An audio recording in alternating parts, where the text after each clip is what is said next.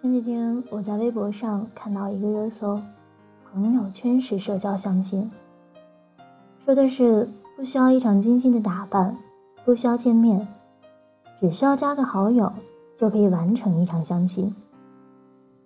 两个人加完好友之后，不会立刻开始聊天，而是奔赴对方的朋友圈，从里面仅有的那些照片中迅速了解这个人的日常生活细节。消费水平，还有兴趣爱好等等，然后两个人还未寒暄几句，就果断地说：“看完你的朋友圈，我觉得我们根本不合适。”你不觉得吗？这真的像极了现在大多数人的生活状态，不会多花一点时间在自己认为没有结果的事情上，更不会用一点感情在第一眼看着就觉得不合适的人身上。我们变得越来越懒惰。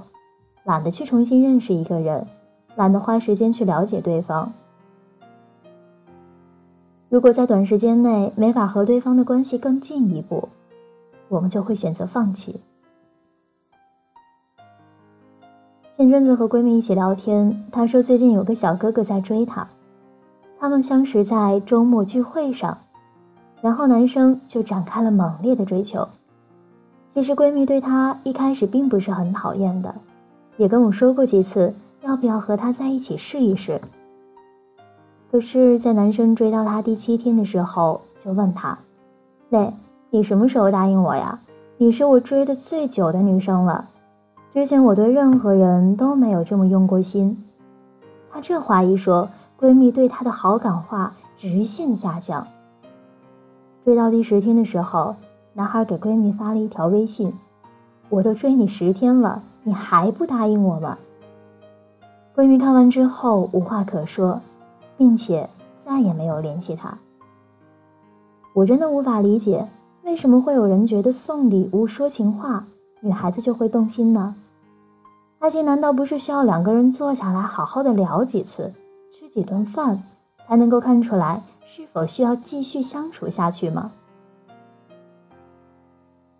也可能是现在的人心太过浮躁了。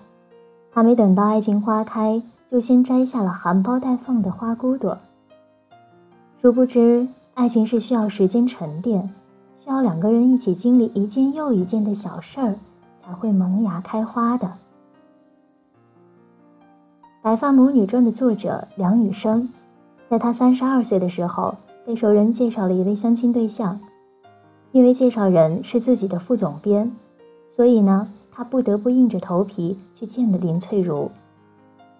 见到林翠如之后，林翠如大方热情，说话落落大方，但是皮肤黝黑。梁羽生见到她的第一面，心中就默念：“这不是我的理想型。”后来两个人又在副总编的家中见过几面。林翠如开始买《新晚报》，读梁羽生在上面连载的小说，而梁羽生呢？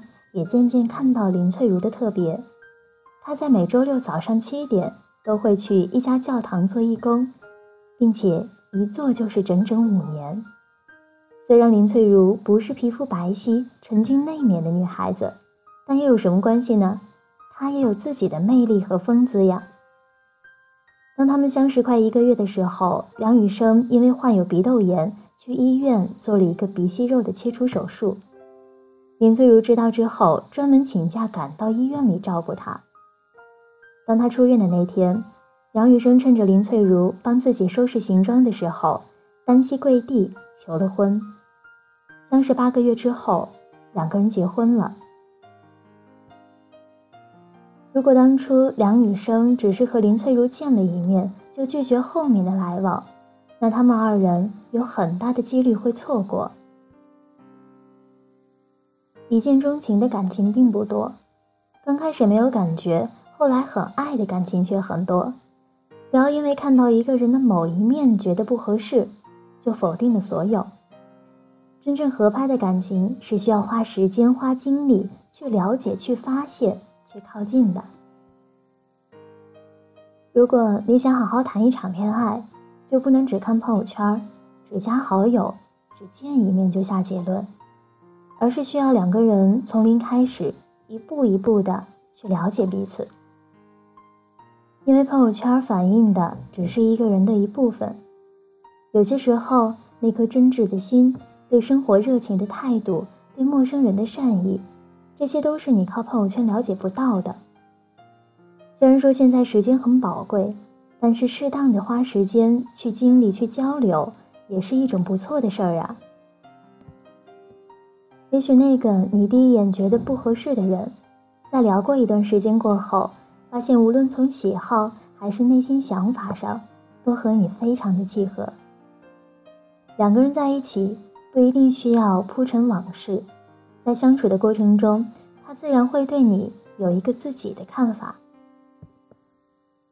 所以说，如果可以的话，请你不要从朋友圈中判断你们是否合拍，去重新认识对方吧，从问他的名字开始。最后，小弟希望大家都能够遇到那个满眼都是自己的心上人。